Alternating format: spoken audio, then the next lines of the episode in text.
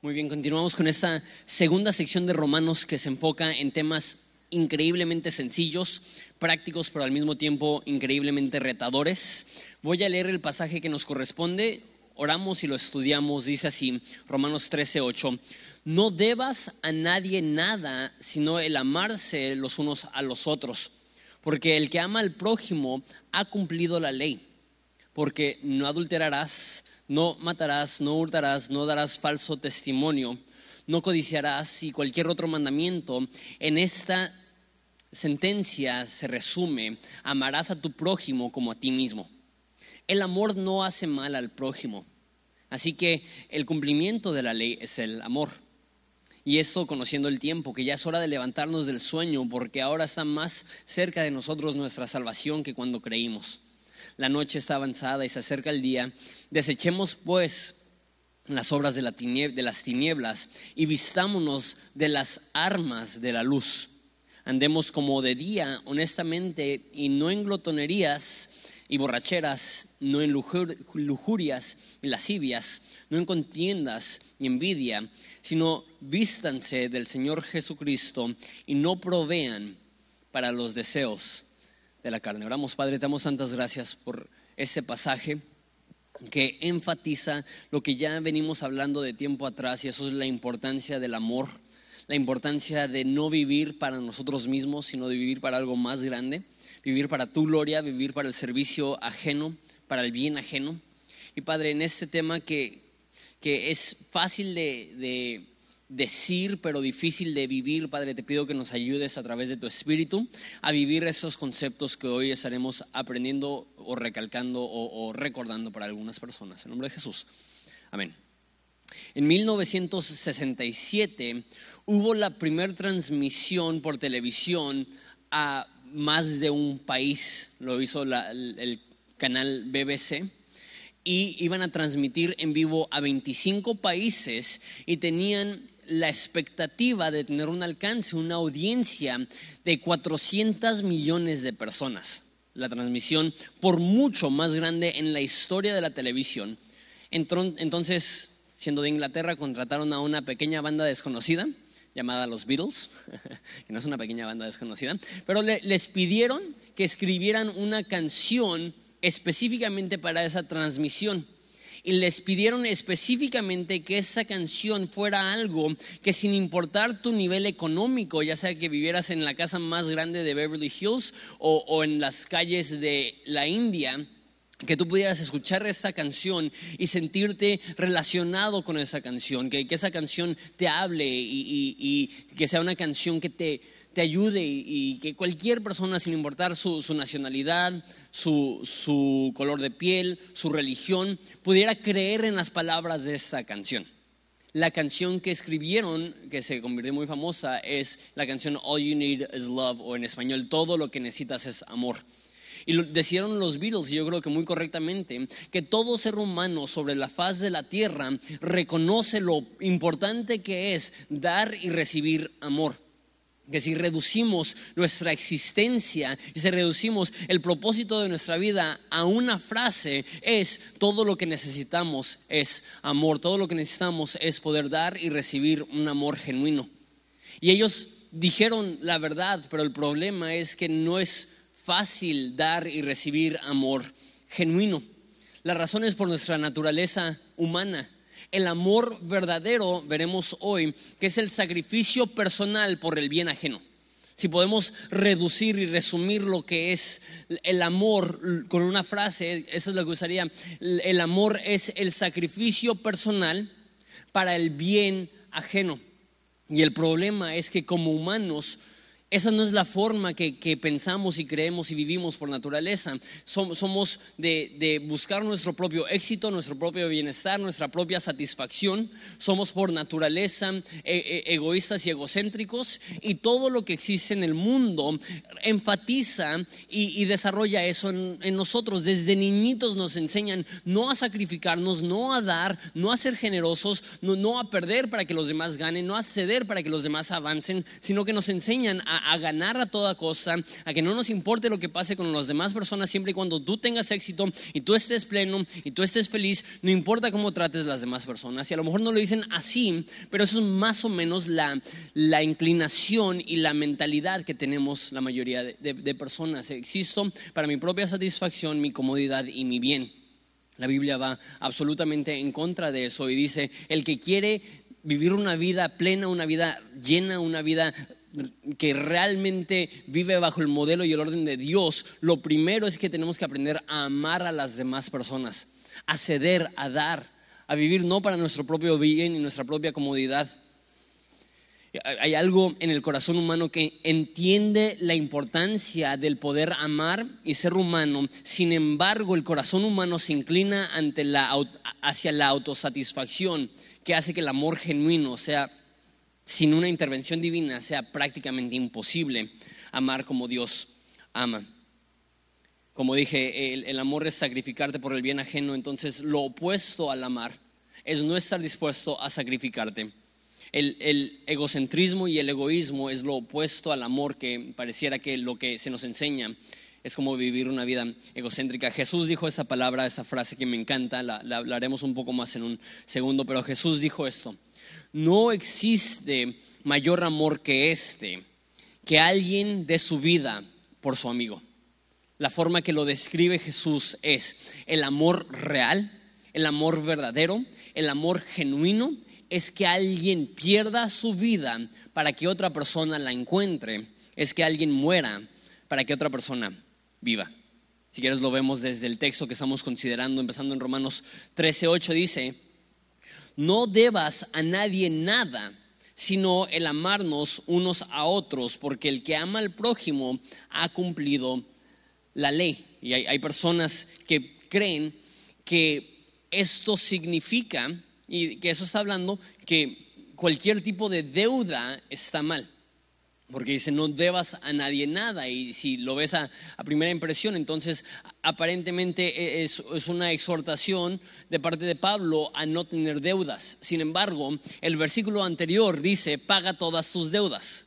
Entonces, no creo que esto está haciendo referencia a que no podemos tener algún préstamo con un banco o algo así, sino que está utilizando el concepto de deudas para que entendamos algo. No sé si alguna vez has pedido un préstamo. Pero la forma que funcionan los préstamos es que alguien te da dinero, pero ese dinero no te pertenece. Ese dinero tú lo puedes usar bajo la condición que lo vas a reponer la, esencia de una deuda es que ese dinero no te pertenece, le pertenece a otra persona, simplemente te está dejando que lo uses con la condición de que lo vas a regresar. Entonces cuando dice, no le debas a nadie nada, sino el amarlos, lo que está diciendo Pablo es que nosotros le debemos a las demás personas el amarles. E, e, el amor no es un favor. Nosotros creemos que, que es opcional para nosotros si decidimos amar o no. Y, si no amamos, y si no nos portamos sangrones, simplemente estamos indiferentes, pues está bien, no estamos haciendo nada malo. Pero aquí lo que dice Pablo es que le debemos amor a las demás personas. Cuando privamos a los que nos rodean de amor, les estamos quitando algo que a ellos les pertenece. El amor no es un favor. Y muchas veces tenemos esa mentalidad. Ah, estoy siendo muy buena onda, muy generoso, muy amable. ¿Por qué? Porque lo estoy amando. El amor no es una recompensa. E, el amor no es algo que hacemos en respuesta a un buen trato. El amor es totalmente basado en sacrificio, totalmente desinteresado es la palabra que estaba buscando y dice, te amo no porque esté intentando ser buena onda, sino porque entiendo, como ser humano, te debo amor. Y si no te amo, te estoy privando de algo que tú mereces. ¿Qué pasaría si cambiamos nuestra mentalidad? Porque nos sentimos muy bien de nosotros mismos cuando amamos y deberíamos de, es, bonito amar, pero, pero sentimos que que al estar amando deberíamos de recibir los aplausos de las demás personas que dicen, wow, qué increíble persona. Pero bajo el parámetro de la Biblia, si eres cristiano, No estás haciendo nada extraordinario, simplemente estás pagando una deuda. Tú eres humano, Él es humano, tú has recibido el amor de Jesús y porque tú tienes el amor de Jesús, estás endeudado a las demás personas para mostrarles ese amor que has recibido. No debas a nadie nada, sino el amarnos los unos a los otros. Eh, como dije, eh, ofrecer amor no es una recompensa. Si la mentalidad es para yo dar amor, necesito antes recibir amor. Si la mentalidad es para para yo tratarte bien, necesitas tú tratarme bien a mí primero. Por definición, eso no es amor. amor real, como dije, no es no está interesado en el bien personal. Y usa esta frase, dice, el que ama al prójimo ha cumplido la ley. ¿Sabes? La, la Biblia está llena de leyes y reglas. Y no sé tú, pero si tuviéramos que recordar las mil leyes o dos mil leyes, para empezar nada más las leyes de Moisés hay más de 600. Quién sabe cuántas peticiones y leyes y reglas y requerimientos existen en la Biblia. Pero si tuviéramos que memorizar todas, sería una tarea interminable. Entonces Pablo, siendo súper considerado a nuestra falta de, de de habilidad de memorizar todas las leyes de la Biblia, nos lo resume muy fácil. Dice, el que ama al prójimo ha cumplido la ley. O sea, si quieres cumplir con el deseo de Dios para tu vida es muy sencillo. Ama a las personas que te rodean. Mira lo que dice el siguiente versículo. Dice, el amor perdón, porque no adulterarás, no matarás, no hurtarás, no dirás falso testimonio, no codiciarás o cualquier otro mandamiento. En esta frase se resume, amarás a tu prójimo como a ti mismo. Está diciendo, ok, piensa en alguna ley y empieza con las leyes de Moisés. Dice, si estás amando, no vas a estar rompiendo estas leyes. Empieza, no adulteres. ¿Por qué no adulteramos? Porque no estamos amando a nuestro cónyuge cuando le somos fiel con una persona. El, caso es, cuestión de amor. ¿Por qué no adulteramos? Porque estamos devastando la vida de otra persona. ¿Por qué no matamos? Porque estamos devastando la vida de otra persona. ¿Por qué no mentimos acerca de alguien y damos falso testimonio acerca de alguien? Porque estamos devastando la credibilidad de esa persona. ¿Por qué no robamos? La palabra hurtar porque cuando estás quitándole a alguien que, algo que no te pertenece, estás perjudicando a la persona. Cuando estás codiciando a alguien, estás eh, afectando la intimidad que puedes tener con esta persona. O sea, todos los pecados, si, si vemos su raíz, la raíz sería falta de amor. Cada vez que lastimamos a alguien, cada vez que herimos a alguien, si, si buscamos la raíz de ese pecado, el pecado es falta de amor. Y eso, eso lo hace muy, muy, muy práctico. Porque muchas veces intentamos descifrar lo que es moral en base a lo que nos va a traer consecuencias malas. Deja explico lo que quiero decir con eso. Muchas veces solamente nos portamos bien por el temor a lo que pasaría si nos atrapan. Entonces estás en el trabajo y se te presenta una oportunidad de robar. La mayoría de personas diría, no voy a robar porque si se llegan a enterar, voy a perder mi trabajo. E, esa moralidad es basada en autopreservación.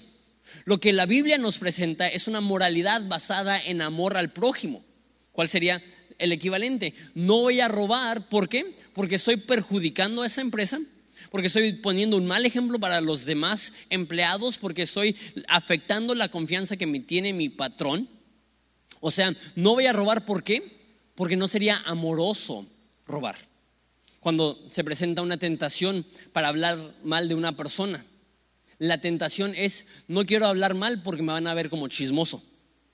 No, debería ser, no quiero hablar mal porque no quiero perjudicar la reputación de alguna persona. La, mentalidad, el, el paradigma, la perspectiva debe ser, yo quiero amar. El amor, que es lo siguiente que dicen, el amor no hace mal al prójimo.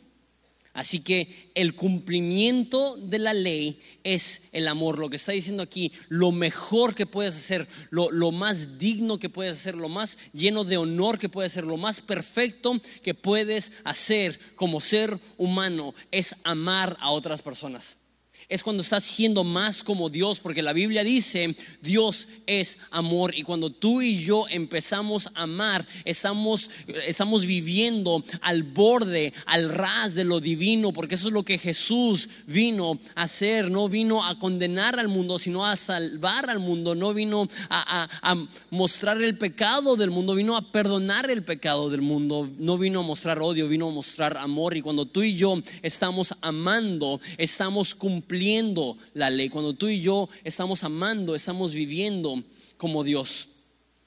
Es demasiado sencillo esto. O sea, a nosotros nos encanta complicarnos las cosas. Y decimos en nuestras mentes, ok, ¿qué significa ser cristiano? Ser cristiano significa hacer esto, hacer aquello, hacer aquello, hacer aquello. Pablo no se la complica. ¿Quieres cumplir lo que Dios quiere para ti? No le hagas daño a las demás personas. No vivas para tu propio bien, vive para el bien de las demás personas. No vivas para tu propia comodidad, vive para hacer la vida de las demás personas más cómoda. No le hagas daño. Esa es la, la enseñanza sencilla de la Biblia acerca del amor. No lastimes. No hagas daño con tu boca, con tus palabras. No hagas daño con tu mano, con tu agresividad. No hagas daño con tu ausencia, o tu indiferencia. Ámense los unos a los otros. Es así de sencillo. ¿Quieres vivir una vida plena? Una vida que cumple con el diseño de Dios para ti. Le preguntaron a Jesús un día. Dijeron, por favor, es muy difícil conocer toda la ley, resúmenos la ley. Y Jesús dijo, con mucho gusto, ama a Dios y ama a las personas. Así de sencillo. Amamos a Dios y mostramos el amor por Dios al amar al prójimo. Y, creo que, es importante responder la pregunta de qué es lo que la Biblia quiere decir cuando la Biblia habla de, prójimo. Porque no es una palabra que utilizamos mucho en, el español. No, no decimos, ah, él es mi prójimo. De hecho, hasta la gente le preguntó a Jesús, ok, dices amar al prójimo, pero ¿quién es el prójimo? Las personas queriendo reducir la cantidad de personas que tienen que amar. Porque si prójimo son cristianos, entonces pues nada más amo a los cristianos. Y si prójimo son los que literalmente están más próximos a mí, mis vecinos, pues solamente amo a mis vecinos. Y si prójimo son los de mi nacionalidad, pues amo a, los mexicanos. Y Jesús da este ejemplo, y es un ejemplo súper conocido, el de el buen samaritano.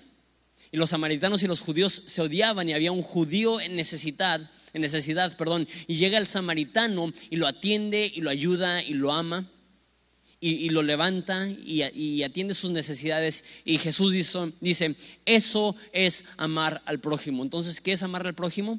Amar al prójimo es atender a cualquier necesidad que se te pueda enfrentar. Cuando alguien se acerca a ti, ese es tu prójimo. Cuando tú tienes una interacción con cualquier persona, sin importar nacionalidad, raza, religión, orientación sexual, trasfondo, lo que sea, si ellos, si tienes contacto con ellos, ellos son tu prójimo. Y la Biblia dice, nosotros les debemos amor. El amor no hace daño al prójimo. El que ama está cumpliendo esta ley versículo 11 y 12 dice, y esto conociendo el tiempo, que es ya hora de levantarnos del sueño, porque ahora está más cerca de nosotros nuestra salvación que cuando creímos. La noche está avanzada y se acerca el día. Desechemos pues las obras de las tinieblas y vistámonos de las armas de la luz. Entonces empieza con este idioma medio apocalíptico. Está diciendo, el tiempo se acerca, Jesús viene pronto, la noche se está acabando, va a iniciar un nuevo día donde Jesús va a estar aquí y, debemos de tener urgencia. ¿Urgencia para qué? Mira el versículo 11. Y esto, ¿qué? Amar al prójimo. Lo más urgente para Dios es que amemos a los que nos rodean. La forma más sencilla de medir tu madurez como cristiana es cuánto estás amando a las personas que te rodean. Tenemos esa idea que la madurez cristiana se mide con cuánta Biblia has memorizado, cuántas veces has leído la Biblia, cuánto tiempo pasas en oración, cuánto tiempo has venido a la iglesia, qué tan seguido vienes a la iglesia. Ninguna de esas cosas son malas. Sin embargo, no es un buen termómetro para medir tu madurez cristiana. La madurez cristiana se mide primordialmente de cómo tratas a las personas alrededor tuyo que tienen necesidad. Cómo tratas a las personas a tu alrededor que están heridos y necesitan ayuda. Porque sabes, puedes tener mucho, mucho eh, conocimiento bíblico, pero estar dormido. Pablo le está diciendo a cristianos, la hora ha llegado de despertarnos de nuestro sueño y aprender a amar. Y para hacer referencia a, la parábola que dio Jesús del buen samaritano, las primeras dos personas que vieron al samaritano, el primero era un fariseo, un conocedor de la Biblia, una persona moral, una persona conservadora, que iba, vio a una persona en necesidad no se detuvo. La segunda persona fue un, escriba, alguien que se dedicaba a transcribir la ley, alguien que, se, dedicaba a hacer comentarios bíblicos. Los escribas del, Nuevo Testamento, de, los tiempos de Jesús, serían equivalentes a los pastores de nuestro tiempo. Y él conoce mucha Biblia, partes enormes de la Biblia memorizadas, y ve a una persona en necesidad y pasa. Y el samaritano Ve a una persona en necesidad y su corazón se conmueve y dice, no lo puedo dejar ahí. Y lo levanta, lo limpia, lo baña, se asegura de que pueda llegar otra vez a ser una persona sana. Jesús dice, Él está amando a su prójimo. Porque sabes qué? Leer la Biblia es fácil. Ir a la iglesia es fácil. Aprender a amar, aprender a interesarte por las necesidades ajenas aprender a despertarte. Creo que ese despertar no está hablando obviamente de físico. Creo que nuestro corazón se puede dormir. Y creo que pasa. Y, creo que pasa, cuanto más tiempo tienes de cristiano, más te acostumbras a ver las necesidades ajenas. Y, ya las necesidades ajenas ya no te hacen nada. Te sentume tu corazón. después de ver a tantas personas que se acercan a ti con necesidad, que dices, ah, pues que es una persona más.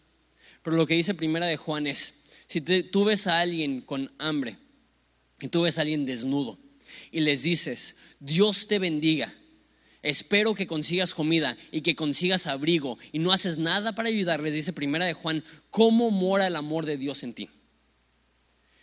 El amor de Dios se manifiesta cuando vemos a personas en necesidad, personas en un momento crítico en su vida y somos llenos de compasión y decidimos intervenir. Lo más urgente para nosotros como cristianos es aprender a amar a las personas que nos rodean. Es así de sencillo. Y ya sé, se dice fácil, se dice en una frase, ceder para que otros ganen, estar dispuesto a sacrificar para el bien ajeno. Ojalá fuera tan fácil vivirlo como es decirlo. Pero la realidad es que aprender a amar desinteresadamente es un proyecto de por vida que únicamente con la ayuda de Dios vamos a poder alcanzar. Pero eso es lo que Dios espera del cristiano. Que no le debamos nada a nadie, sino que les amemos. Que nos despertemos de nuestro sueño, que Jesús viene, que la noche está avanzada, que se acerca el día y con más razón debemos demostrar el amor de Jesús a cada persona. Verso 13 da unos cuantos ejemplos más de, cómo personas no aman. Dio el ejemplo de adulterio y de robar y de codicias. Va a dar unos cuantos más. Dice, y andemos como de día honestamente, no en glotonerías y borracheras, no en lujurias y lascivias, no en contiendas y envidia, sino vestidos del Señor Jesucristo no y no provean para los deseos de, la carne. Entonces da esta lista y, voy a explicar cada uno de esos. Dice que andemos con honestidad. Esa palabra honestidad literalmente quiere decir eh, buscando el bien, buscando la verdad. Dice, busquemos la verdad, buscamos el bien, no en glotonerías. Eso es bien interesante. No les voy a pedir que levanten la mano cuántos aman la comida, porque todos amamos la comida.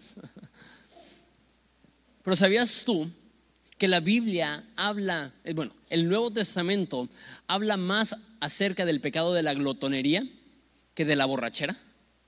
Qué curioso, que para Dios le es más importante recordarnos que es pecado comer en exceso. Y, sí, también es pecado beber en exceso, pero hace mayor hincapié el Nuevo Testamento acerca de, cómo tratamos la comida. Y, sé que soy aquí ofendiendo a medio mundo, pero bueno, es, la Biblia. Yo solamente soy el mensajero, no el autor.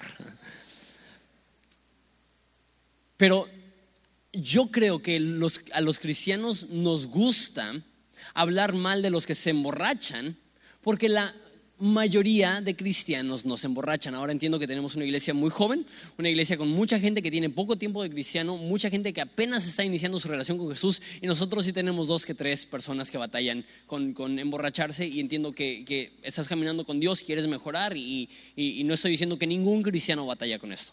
Sin embargo, es mucho más fácil para un cristiano hablar mal de los borrachos que hablar mal de los glotones, porque como dicen por ahí, los cristianos no toman, no fuman, pero ¿cómo comen? y lo que dice Jesús es, cuando estás comiendo de más, no estás preocupándote por las demás personas. Y dices, ¿pero por qué? Es muy curioso. Está Juan el Bautista bautizando llegan personas y dicen, ¿qué debemos de hacer para recibir este nuevo reino del que tú hablas, el reino de los cielos? Y Juan el Bautista les dice, el que de ustedes tenga comida de sobra, comparta con el que no tiene. qué curioso. Que la preocupación de Juan el Bautista sea, ¿quieres vivir como cristiano? Comparte tus alimentos con aquellos que no tienen. En vez de abusar con tu comida, comparte tu comida. Dice Juan el Bautista, el que de ustedes tenga dos abrigos, que le den uno al que no tiene. Interesante. Que cuando Juan el Bautista está intentando definir cómo vive alguien bajo este nuevo orden, ese nuevo reino, el reino de los cielos. Lo primero que dice es, en vez de vivir en excesos, utiliza cualquier bendición extra que tengas para bendecir a otras personas. Entonces, si tienes comida de más, comparte. Si tienes ropa de más, comparte. Si tienes una habitación de más en tu casa, comparte. Si tienes un carro de más, comparte. Si, tienes tiempo de más, comparte. Si tienes dinero de más, comparte. Que, que el filtro que tiene la Biblia para la forma que vive el cristiano es que se preocupa por el bienestar ajeno y utiliza sus bienes para servir a las demás personas. Una vez más, eso está demasiado sencillo. Y, y el hecho que es tan sencillo lo hace tan difícil. Porque si Jesús dijera, para amarme. Tienes que subir la montaña más grande, tienes que cruzar el océano más ancho. Diríamos, pues lo voy a intentar para ver si puedo. Pero Jesús dice, para amarme, no comas de más y comparte tu comida. Dices, ay no, Dios. Ponme algo más difícil. Jesús dice, no, no, preocúpate por los necesitados, preocúpate por los desamparados, preocúpate por los que están sufriendo, preocúpate por el solitario, preocúpate por el ofendido, Preocúpate por el enfermo. Y así estarás haciendo mi voluntad, cumpliendo mi ley, viviendo conforme a mi propósito. Dice glotonerías, dice borracheras, que una vez más no relacionamos el exceso de alcohol con falta de amor, pero la realidad es que cuando excedemos el consumo de alcohol y entramos a un nivel de lo que llama aquí borracheras, cuando una persona está borracha, ¿qué es lo que pasa? Pierde su sano juicio y cuando una persona no está en su sano juicio, empieza a ofender, empieza a lastimar, hace cosas que jamás haría de otra forma. Y yo creo que una epidemia hoy en día, y sé que estoy hablando a cristianos, que a lo mejor eso no es algo con lo que batallan muchos, pero creo que a lo mejor si algunos batallan con esto, decir eso, a lo mejor demuestra el corazón de Dios. Personas que beben y manejan, personas que beben y ponen la vida de otras personas en peligro, eso no es amor. Consumir alcohol en exceso no es amor, porque te pones en un estado donde no puedes controlar tu cuerpo y demasiadas personas han sido heridas y lastimadas por un papá que, que en su estado de ebriedad dice y hace cosas que jamás haría en su sano juicio. Por, un familiar que, que, en la fiesta navideña que se está acercando consume alcohol de más y empieza a causar problemas. Lo que está diciendo Pablo es, no solamente por amor a la salud y no solamente porque Dios se lo pide, Dios se lo pide porque es una forma que amamos a las demás personas. Cuidamos nuestras vidas, no nos metemos en exceso. La siguiente cosa que dice es lujuria y esa palabra se me hace chistosa. Literalmente significa dormir en el sofá de tu novia. y a lo que hace referencia es que hace dos mil años pasaba algo que nunca pasa hoy en día, que es que los novios se van a vivir con las novias. ¿No pasa, verdad?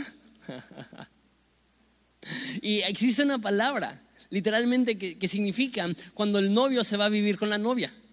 ¿Qué, es esta palabra? Que en el, porque no hay un equivalente en el español, porque si diría no duermas en el sofá, van a decir, ¿y eso qué significa? Entonces lo cambian a lujuria, que literalmente quiere decir vivir con una persona sin estar casados con, ellos. lo que Pablo está diciendo es, eso no es amor.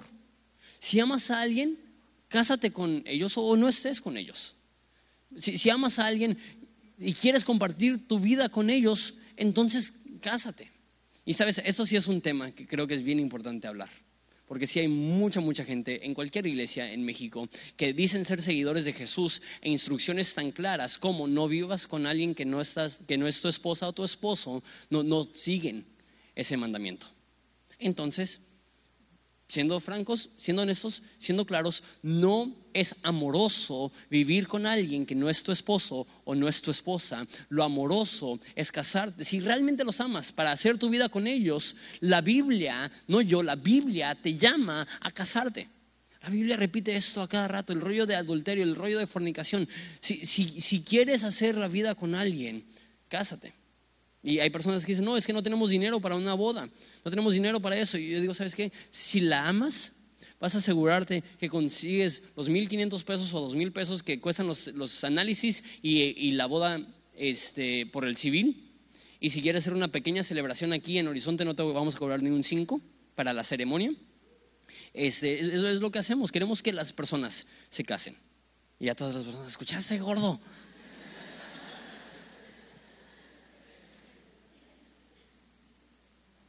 Dice, sin lascivias, y ahora es mi oportunidad de, darle en la torre a los chavos.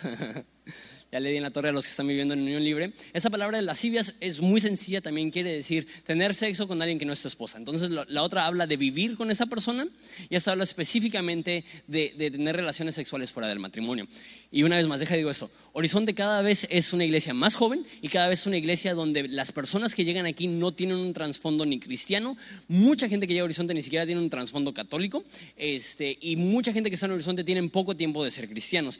Y no sé si es Ensenada o en general o simplemente mi generación, la gran mayoría de personas no ven absolutamente nada malo con tener relaciones con una persona siempre y cuando las, las ames. Si, tú amas a una persona, tener relaciones con ella pues es, normal y, pues Dios quiere que, que se amen, pero la realidad es otra. La realidad es que Dios dice que, el sexo fue diseñado para disfrutarse dentro de los confines del matrimonio. Y cuando rompes con ese modelo, estás rompiendo con el modelo que Dios diseñó para el que el matrimonio sea exitoso. Deja, explico lo que quiero decir. Hoy en día, más que nunca, parejas están teniendo relaciones antes de casarse y hoy en día, más que nunca, hay una falta de gozo y satisfacción y felicidad dentro del matrimonio. Yo creo que, que es el resultado de quebrar el orden de Dios. Que nosotros decimos queremos hacerlo a nuestra manera y lo que resulta es que en vez de tener matrimonios llenos de vida, llenos de gozo y plenos, porque desde el principio estamos estableciendo las cosas a nuestra manera, entonces estamos, estamos empezando un patrón que resulta en matrimonios problemáticos. Deja digo esto, y eso lo voy dirigiendo absolutamente a todo soltero. Dios quiere que tú disfrutes del sexo, que, tú disfrutes del matrimonio, que tú disfrutes de una relación saludable. Y si prohíbe el sexo dentro del matrimonio, no es porque hay un problema con el sexo, sino que Él quiere que el sexo se disfrute dentro del confín seguro y protegido que es el matrimonio. Y, Dios quiere que puedas disfrutar a tu esposa. E, ese es un mandato en la Biblia. Dice, gózate con la esposa de tu juventud. Disfruta a tu pareja. De hecho, hay, un versículo en la Biblia que está hablando en el sentido sexual y, dice, bebe el agua de tu propio hogar. No, no, no salgas a otros lugares a, a, saciar tu sed. Cuando te casas puedes tener una, una persona que está interesada en tu bienestar emocional, psicológico, espiritual, sexual. Pero cuando rompes este orden, estás rompiendo con el parámetro que Dios está poniendo. Mi petición a ti es, no creas lo que te dice el resto de la gente, no creas lo que te dice la gente de mi edad y mi generación que dice no pasa nada. Todos lo hacen, no, es el fin del mundo, con que no la embaraces, con que no te enfermes, tú, tú disfruta tu vida como la quieras disfrutar, eso no es lo que dice Jesús. Lo que dice Jesús es, eso no es amor. Amor es proteger a alguien sexualmente, comprometerte a alguien de por vida y en ese confín del matrimonio disfrutar sexualmente a tu pareja. Dice dos cosas más. A a quién más le doy en la torre. Dice, este, no incontiendas, esto es ser peleonero. E, esto es muy obvio. Si el, si el, propósito y el fin es amar a las demás personas, ser un peleonero no te está ayudando a amar a las demás personas. Si el amor no le hace daño al prójimo, ser una persona conflictiva y agresiva y, peleonera no, no, no ayuda a eso. Y lo último dice envidia. Envidia aquí es resentir el hecho que alguien tiene algo que tú quieres. Y una vez más, esto no es amor porque cuando, cuando vives así, estás poniendo una barrera entre tú y ellos. Y porque tú tienes el carro que yo quiero, porque tú tienes la esposa que yo quisiera, porque tú tienes el trabajo que yo quisiera, porque tú tienes la casa que yo quisiera, tengo un resentimiento, no te está permitiendo amarlos. En vez de tener envidia, ¿por qué no te alegras porque Dios les ha bendecido y, y tú trabajas duro y disfrutas lo que Dios te ha dado a ti? Y dice, por último, vístanse de Jesucristo y no provean para los deseos de la carne. Lo que está diciendo es que nosotros podemos vestirnos de Jesús. ¿Qué significa eso? Que nosotros podemos ser los representantes de Jesús en esta tierra. Que, que nosotros podemos ser las manos de Dios amando al desamparado. Recuerda, servimos a un Dios invisible que se hace visible a través de la iglesia. Servimos a un Dios invisible que, que muestra su amor a través de conductos humanos cuando tú y yo empezamos a amarnos, estamos vistiendo de Jesús. ¿Sabes esa, esa frase, los deseos de la carne? ¿Qué significa? Lo que dije, los deseos de la carne es lo que yo quiero. Son, son, son mis inclinaciones egoístas. No, no le des espacio a eso. No le des espacio a eso. Con eso termino. Dice en versículo 12, retrocediendo un poco, que nos vestimos de las armas de la luz. Me encanta esta frase. Me encanta esta frase porque armas de la luz está hablando de, una ofensiva. Que a veces nos sentimos tan impotentes en este mundo. A veces sentimos que no podemos hacer una diferencia. A veces sentimos que las necesidades son tan grandes que no hay nada que podemos hacer. Y lo que dice Pablo es, amar es un arma de luz. Amar hace una diferencia. Fui a un funeral y, y para mí se me hacían difíciles los funerales al principio, cuando recién empecé de pastor, porque me sentía tan impotente. Esta persona perdió a un ser querido, está sufriendo, está triste y no hay nada que yo pueda decir para que ellos no sientan ese dolor. No hay nada que yo pueda hacer para aliviar ese dolor. Esa era mi mentalidad. Les puedo hablar de Jesús, les puedo intentar dar esperanza, pero la realidad es que ellos se sienten devastados por la pérdida que acaban de sufrir. Y, una vez fui a un funeral y, y, di el mensaje y todo eso. Y como en las dos semanas se me acercó el familiar de esa persona que me había invitado a dar el funeral. Y me dijo, Jonathan, no me acuerdo ni de una palabra que dijiste gracias. No voy a dar tu funeral, nada, no es cierto. No me acuerdo ni de una palabra que tú dijiste, pero el hecho que estuvieras ahí me ayudó, gracias. Y se me abrieron los ojos. Amar sí hace una diferencia. ¿Resolvió su dolor? No. ¿Resolvió su soledad? No. Pero estar ahí le ayudó. Sabes, a veces es lo único que podemos hacer. A lo mejor no resolveremos el problema de pobreza de una persona, o el problema de pereza de otra persona, o la salud de otra persona, o la soledad de otra persona. Pero la Biblia dice, si eres cristiano, haz lo que puedas para ayudar. Haz lo que puedas para servir. Haz lo que puedas para no estar indiferente, para despertarte de tu sueño los cristianos no somos indefensos ante la injusticia y el dolor de la vida. Nosotros tenemos un arma y esa arma se llama amor.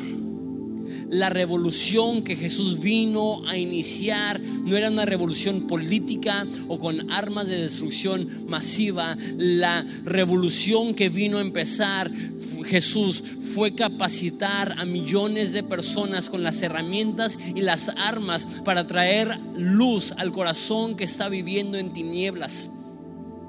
El amor hace una diferencia, el amar hace una diferencia. Dios te está dando armas para que no te quedes en la orilla simplemente observando el sufrimiento humano, sino que te acerques con las armas de luz y que digas, no tengo mucho, pero lo que tengo te doy, no tengo mucho, pero lo que pueda hacer, lo haré. Hablamos esto hace poco. Hablamos acerca de la importancia de la generosidad y personas dicen, yo no tengo nada. Es más fácil ser generoso cuando no tienes nada, porque la menor inversión para ti implica un gran sacrificio. No te descalifiques si sientes que tienes poco. A veces tu simple presencia, a veces una simple sonrisa, a veces una pequeña oración, a veces un pequeño abrazo es suficiente para levantarle el ánimo a la persona decaída. Y tú dices, yo quisiera resolver el problema. Sabes que solo Dios puede resolver el problema. Eso no te corresponde a ti. Lo que te corresponde a ti es brillar un poco de luz en esa situación. Es dar un poco de amor en esa situación. Es dar y compartir un poco de esperanza en esa situación. Ese es el ejemplo que nos puso Jesús. Eh, en el Evangelio de Juan es cuando dijo esa frase que compartí al principio, mayor amor tienen, el mayor amor es que alguien dé su vida por su amigo. Y en ese mismo libro hay un amigo, una persona que dice específicamente el libro de Juan, este es el amigo de Jesús, se, llama, se llamaba Lázaro. Y Lázaro muere. Lázaro vivía en Judea y la última vez que Jesús estuvo en Judea lo intentaron arrestar para matarlo. Y él sale de Judea y escucha que su, hermano, que su amigo Lázaro está enfermo y muere. Y los dice a sus, a sus discípulos, si vamos a regresar a Judea, vamos a resucitar a Lázaro. Y le dice Tomás, si regresamos a Judea, te van a matar. ¿Cuál fue la respuesta de Jesús? Tienes razón, mejor nos quedamos aquí, a fin de cuentas ya está muerto Lázaro. No, su respuesta dijo, el día tiene 12 horas. Va a llegar el tiempo donde yo ya no voy a estar aquí. Quiero aprovechar mi vida para amar a las demás personas, aunque me cueste mi vida. Sabes, tú y yo no viviremos en esa expresión de vida para siempre. Tú y yo tenemos un tiempo limitado utilicemos cada momento de nuestra vida para aprovecharla al máximo amando y sirviendo a las demás personas. Y Jesús va y resucita a Lázaro. Y esa semana lo capturan, lo arrestan y lo matan. Literal, dio su vida por su amigo. Y sí, muere en la cruz por todos nosotros. Porque Jesús te trata a ti como amigo y muere para ti, pero me encanta ese ejemplo tangible en carne y hueso que Jesús dice, ok, puedo preservar mi vida y dejar que Lázaro muera, o puedo perder mi vida y resucitar a Lázaro. Y él le dice a sus amigos, a sus discípulos, mayor amor tiene nadie que esto, que alguien ponga su vida por su amigo. Vamos a morir por Lázaro, para que Lázaro tenga vida. Ese es el ejemplo que Jesús nos ha dado. Ceder para ver crecer a los demás, sacrificar para ver subir a los demás, dar para ver a los demás avanzar, perder para que los demás ganen. Este es el orden de la Biblia. No vivimos para nuestra comodidad, no vivimos para nuestro reino, no vivimos para nuestro éxito, no vivimos para nuestro bienestar. Y sé que todo lo que hemos escuchado toda nuestra vida nos hace pensar que, que el mundo nos debe a nosotros algo. Y llega Pablo, y llega la Biblia, y dice, no, no, no, el mundo no te debe nada a ti, tú le debes al mundo amor. Paga lo que debemos, paga el amor que el mundo necesita. Espera si nos ponemos de pie.